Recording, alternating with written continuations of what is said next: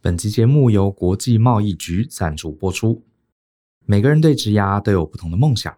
如果你的梦想是成为一位在不同国度往来穿梭，并与全世界接轨的国际贸易人才，但是啊，却担心自己的能力不足而迟迟无法跨出第一步。注意哦，你的机会来了！就在今年夏天，外贸协会 ITI 国际班将提供你一张迈向全球的门票。本年度外贸协会国际班将招收一年期的班级，并包括数位跨领域、经贸实战、日语、英语，还有粤语等不同的专攻组别。除了有小班制、沉浸式的外语训练，同时也会搭配最贴近实务的经贸、商务与职场技能课程。用一年的时间，将你打造成企业最需要的国际商务人才。结业前，更将举办大型的企业征才媒合会，提供你和企业绝佳的接轨机会。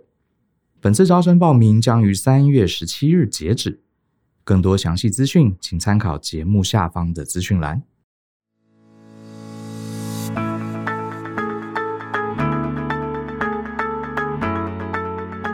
欢迎收听大人的 Small Talk，这是大人学的 Podcast 节目，我是 Brian，老师好。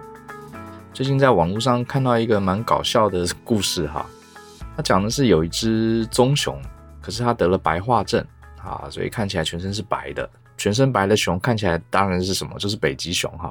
结果他就被这个动保团体发现了，就发现哎，怎么会有北极熊在那里啊？就把它送到北极去了哈。就这只熊被打了麻药，一起来，天哪，怎么冰天雪地哈？这个冷的要死，不但找不到东西吃，因为棕熊可能不懂得怎么在冰层下抓鱼嘛，然后其他北极熊又扁它啊，结果幸好被这个北极的一个探险队发现了这只熊，诶，觉得它怎么不太对哈，才发现哦，原来它是棕熊，然后又大费周章又把它送回到原来的这个森林里面，结果呢，这个同同样的这个动保团体又发现它一次，好。又把它送回北极，结果就连续两次，最后呢，这个又被这个北极的探险队发现了，又把它送回来。这是这这只棕熊非常倒霉啊，只因为它是白色的。那看了非常搞笑，还没完哈。据照这个故事讲呢，这个保育团体啊就想说，哎，不能再搞错了哈，所以就把它整个的毛染色，染成这个咖啡色棕熊的样子。结果没想到这只棕熊褪色了，长出新的白毛。结果后来据说又被送到这个动物园的北极熊馆。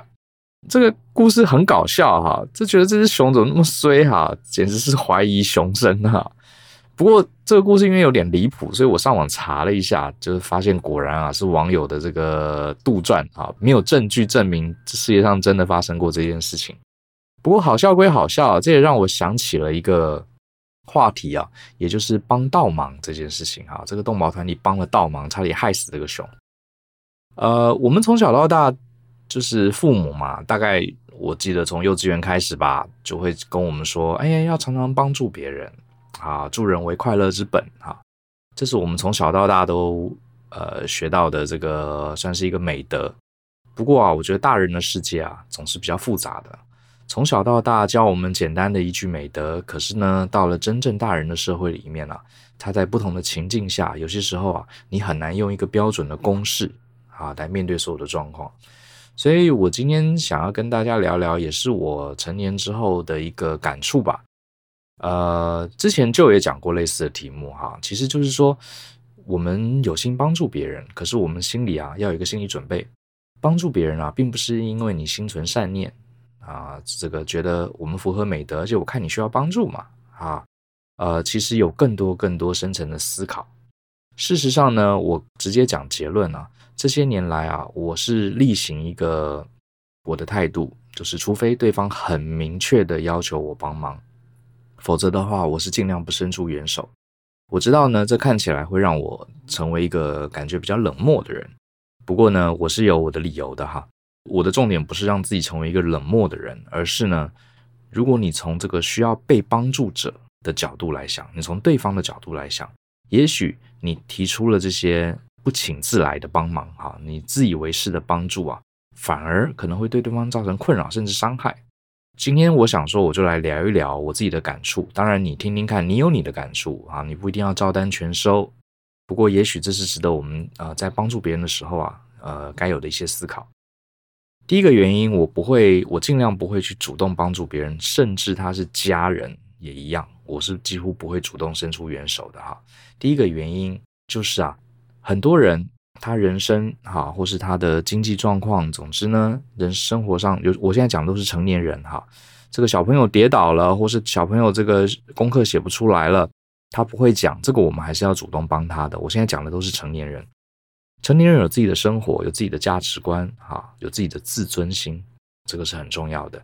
当一个人过得不好，哈，或是没钱了，或是工作找不到，或是感情受不断的受挫，看起来很可怜，看起来很鲁蛇，看起来非常萎靡。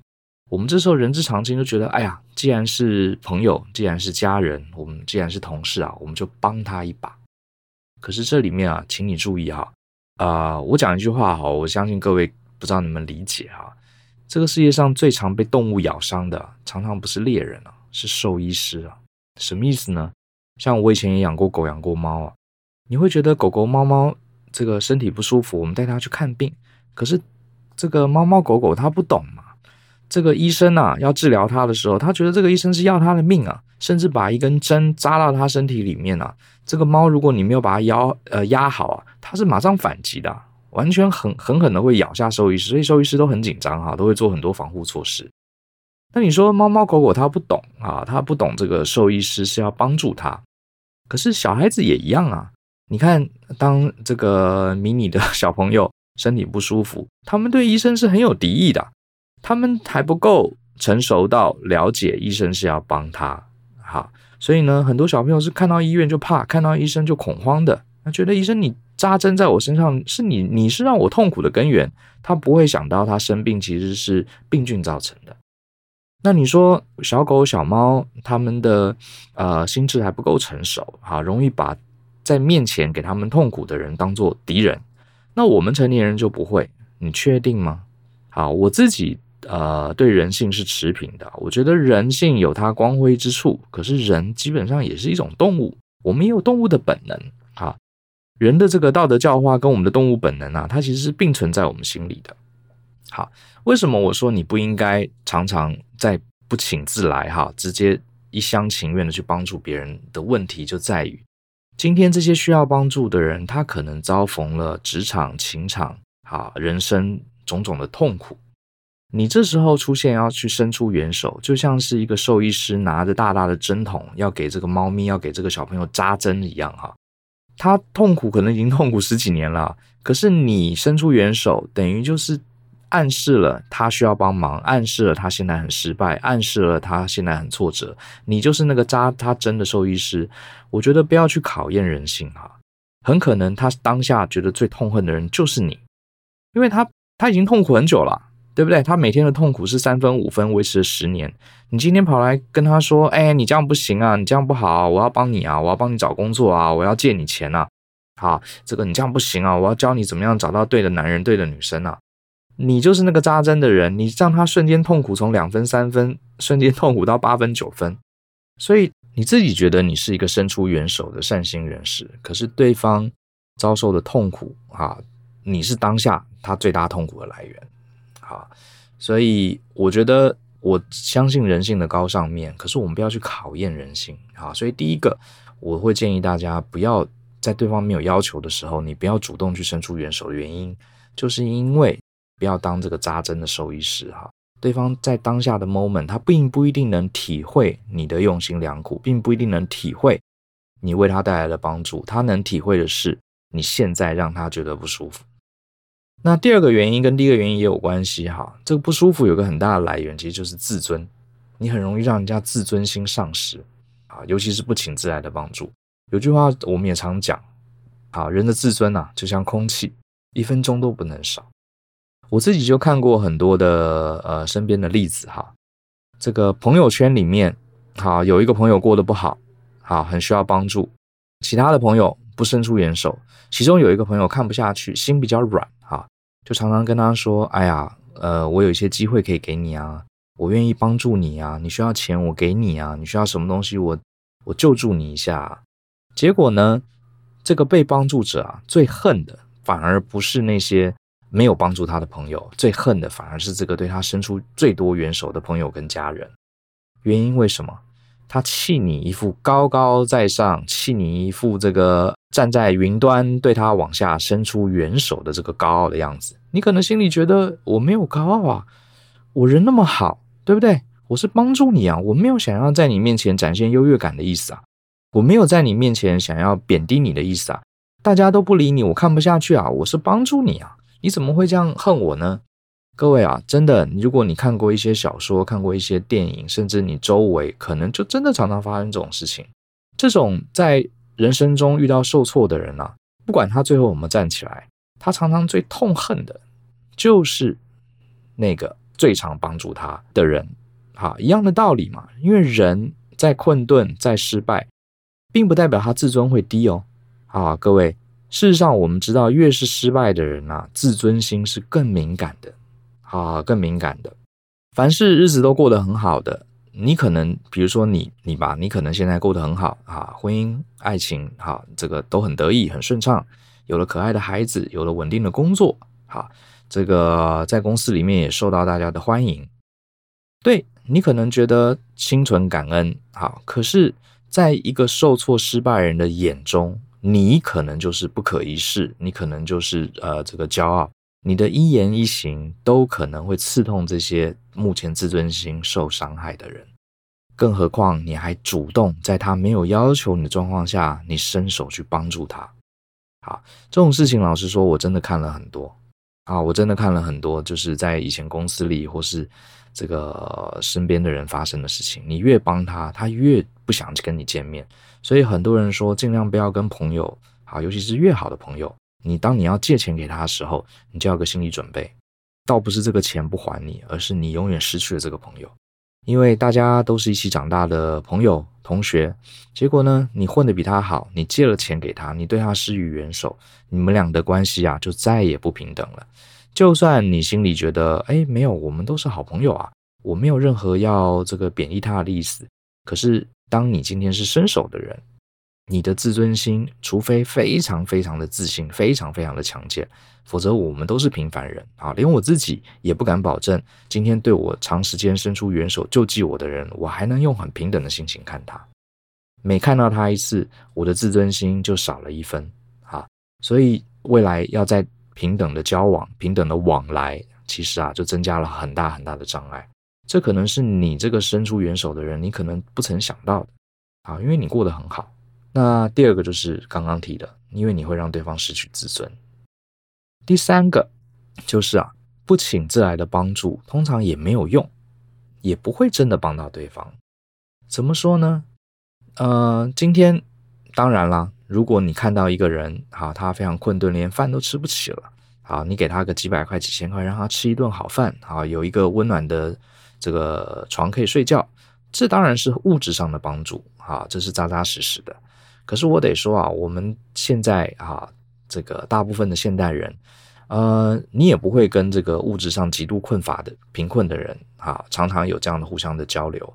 我们真正大部分的帮助是给一些人生建议啊，或是给一些工作的机会啊啊，比方说呢，你的朋友多年都交不到，找不到这个伴侣，他又想成家，好，你帮他很努力的安排相亲。或者是呢，你的亲朋好友找不到好工作啊，收入越来越低，你努力的帮他张罗，帮他介绍，帮他找到好工作，这一类的协助，你有没有注意到一点？他跟直接给钱是不太一样的，他最终啊还是需要对方去执行后续的任务。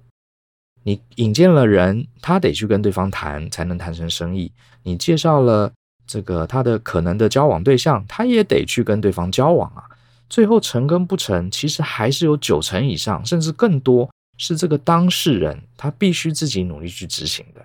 好，所以呃，这里面就会衍生出一个问题：我们顶多是口头上给个建议，我们顶多是帮他呃引荐认识一些人，或是帮他丢个履历，我们等于只是帮他开个头，好，开个头，这是我们唯一能做的。可是呢，如果对方没有这个决心，啊，没有这个意愿。啊，没有这个动力去完成后面百分之九十的任务，你只是开个头，会有几个状况。第一个呢，他最后执行的还是失败，他会整个怪到你头上。你看我本来好好的，我本来只是找不到工作，好，结果你介绍给我了一家公司，我也进去了，结果呢，在里面他们不喜欢我，把我 fire 掉，我比找不到工作还痛苦，我在那么多人面前丢脸，我进了公司只做两个月，我被他 fire 了，好，或者我被老板骂了，你看都是你，你干嘛给我介绍这种工作？好，还跟我说这工作有多好。或者是哈，有一个人你帮他介绍了一个很好的朋友，哈，也许他们可以谈谈恋爱，两个人都想结婚，结果后面交往的时候，他可能一些根源的问题，一些价值观没有办法解决，最后跟他分手了。好，分手当然很痛啊，他宁愿不要交往。这个经验是谁害他的啊？不就是你，对不对？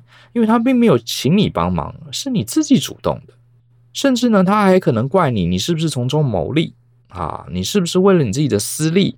啊，这个给了他这样的机会，这里面一切关键的原因都在于你的帮助是不请自来，啊，不请自来。所以呢，我自己是这样子。第一个，我绝对不去提出不请自来的帮助啊。当然，有些时候也忍不住了哈，说实话。可是这是我自己给自己的一个修炼了哈，自己给自己一个提醒。虽然我不一定每次都能做到，有时候看到自己的家人，真的还忍不住多嘴。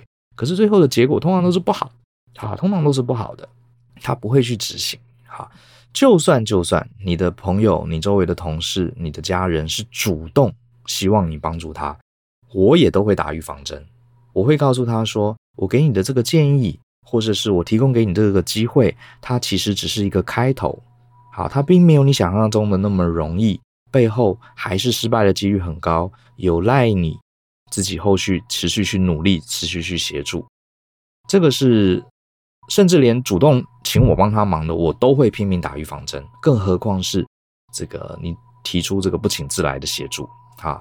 所以呢，本来你们是不错的朋友，本来你们是不错的家人，结果呢，只因为你看不惯对方过得不好，你主动提出帮助，反而破坏你们俩的关系啊！这其实并不值得。而这哎，重点是你最后也没有帮助到他，是不是？你并没有帮助到他，而且有些时有些自尊心比较低的人啊。你建议他往东走，他还硬要往西走，来证明他过去的错误其实是对的。所以他本来还没有决定要往哪里走，你建议他往东边走，东边是好的路哦，可他反而往了西边走，你还反而啊，这个间接的把他这个往往这个不好的地方推了一把。好，这些事情都是大人的世界，我只能说大人世界很复杂啊，真的是会发生。那大人世界其实跟小孩的世界最复杂的地方就在于大人的自尊。更强啊！大人的自尊心会更强。好，所以呢，嗯，我们就讲了三个，讲了三点。第一个呢，不建议大家主动去帮助身边的人的第一个原因，就是因为你的出现就像兽医师给猫咪扎针一样，它本来自己并不一定真的觉得那么痛苦，反正也习惯了嘛，也这个老问题也在人生中这个困顿好多年了。然后呢，你的出现一副要帮他的样子。哈，反而让他回想了其他的这个痛苦，反而看到你就刺痛了他以前的不舒服，你现在变成他痛苦的直接制造者。好，所以这是第一个原因，因为你不要让对方再痛苦一次了，除非对方痛苦到不行，而主动来要求你帮他。那原因二就是自尊，哈，自尊像空气，一分钟都不能少。你成为一个帮助，虽然你没有这个心，可是你在他。失去自尊，哈，失去信心的人身边，呃，眼前啊，你就是一个高高在上的施舍者，没有人会喜欢别人的施舍，好，所以呢，我们常常看到朋友间，你帮帮助他最多的，反而最后他更不想跟你来往，他宁愿去跟其他没有帮过他的朋友在一起，因为他们至少在心中还是个平等的，看到你啊，你反而他没办法面对你，因为你是他高人一等，你是伸出援手的人。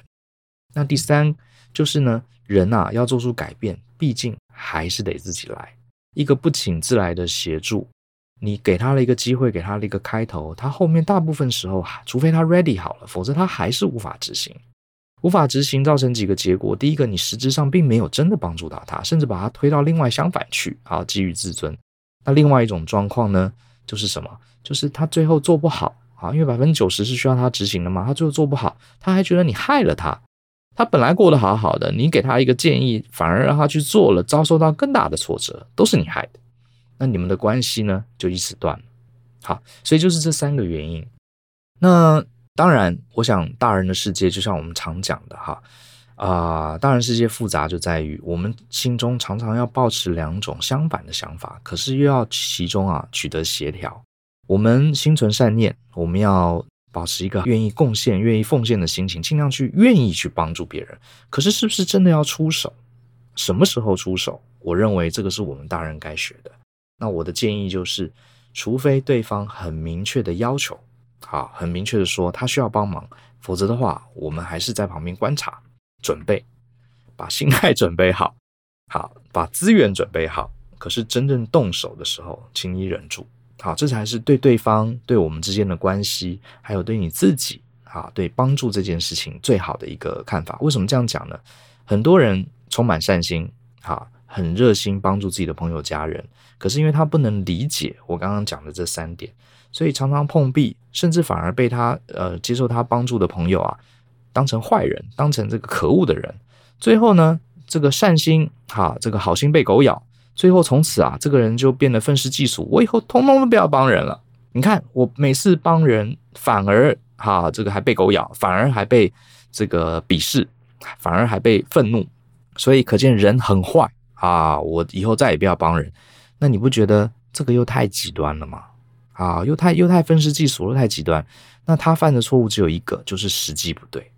好，并不是他那颗善心不对，而是时机不对。可是你时机不对，就会让当事人以为帮助别人，整个推翻，一竿子打翻一船人，帮助人就是不对。所以时机有些时候很重要。所以呃，我自己给自己的建议，我不敢给大家建议哈。我觉得这些事情我自己也不一定每次都做得很好。说实话，有些时候我自己也是真的看不下去，帮了，可是我最后结果都是不好的，不请自来的帮助，我很少得到很好的结果啊。所以也是跟大家分享一下。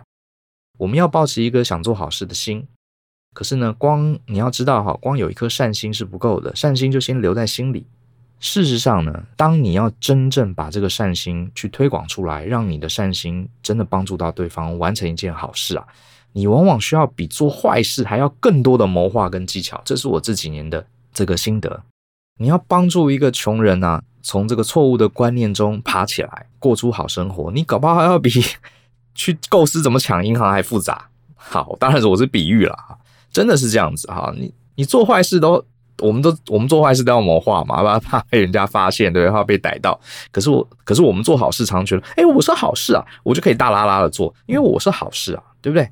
反而我们不会去谋划。可是我这几年的经验是，你越是要做好事，你越要精心谋划、精心策划、精心的去了解对方的自尊心。精心的去了解对方的伤口在哪里，不要给他撒盐。然后呢，要用引导，要用引诱，要用不着痕迹的方式。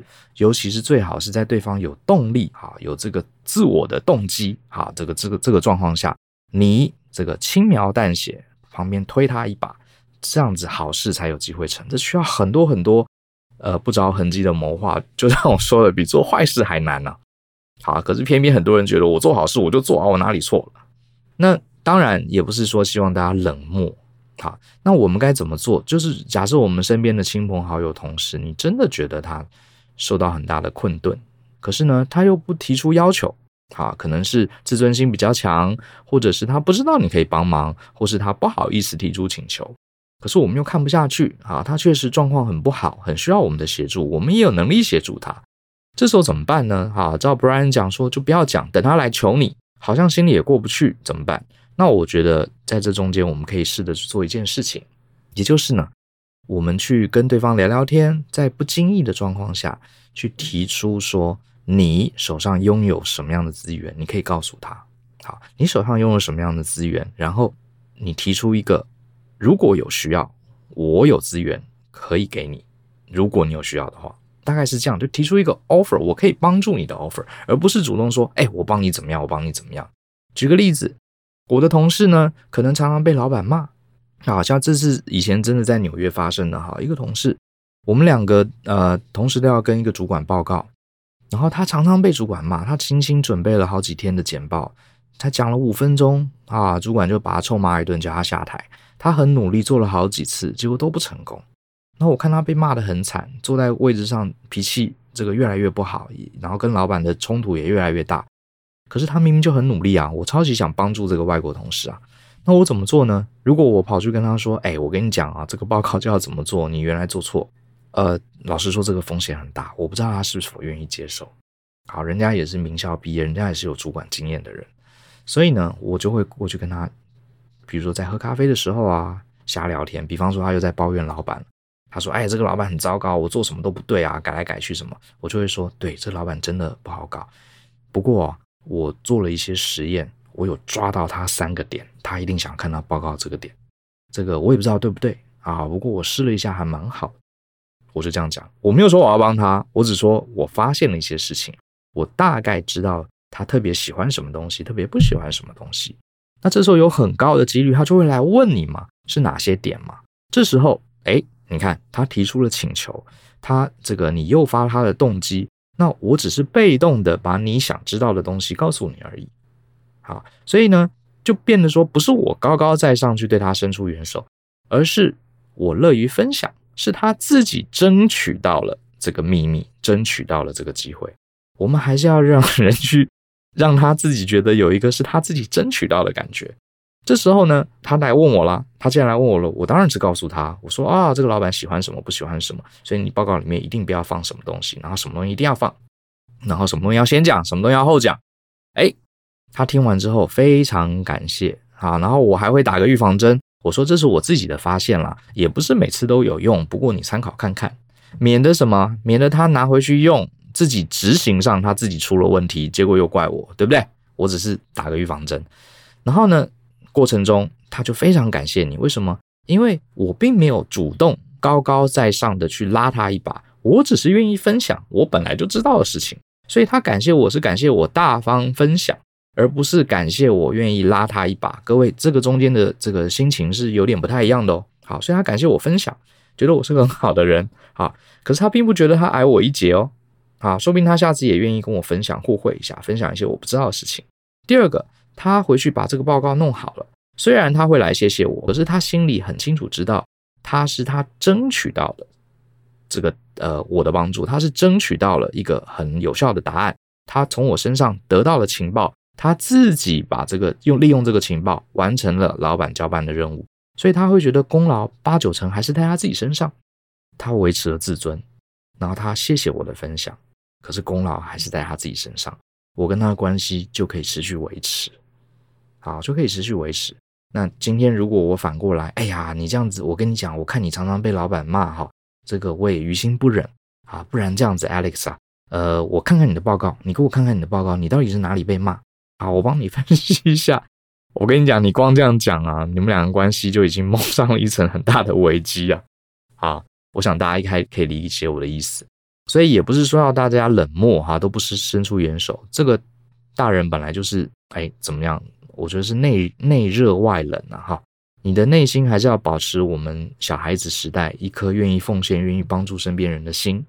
可是，在动手的时候，我们要考虑对方的自尊啊，考虑大家的尊严。在适当的时机，尤其是对方提出来的时候，如果对方没有提，我们可以利用一些聊天的方式，你可以告诉大家：哎，我知道一些方法。好，你不要一副要帮人家的样子，你要感觉是聊天不小心聊到的哈。比如说，大家骂老板，哎，我我试了一些方法，我发现老板很特别吃这一套。好，我没有说要帮你哦，只是我知道一些秘密。那你想来，你来问我，我就告诉你。好，所以有点像，就是说我们跟对方的关系啊，就像一个房间，我们里面有温暖的一个呃受伤的人，或是需要帮助的人，他在冰天雪地下没有东西吃，又又冷又热。那我们呢？诶，我们有一个小房子，我们有温暖的壁炉，我们桌上有热汤。这时候你绝对不要出去，哎，你进来，你快冷死了，你怎么都没有钱？赶快进来，我赏你一碗汤吃哈！不要这个样子。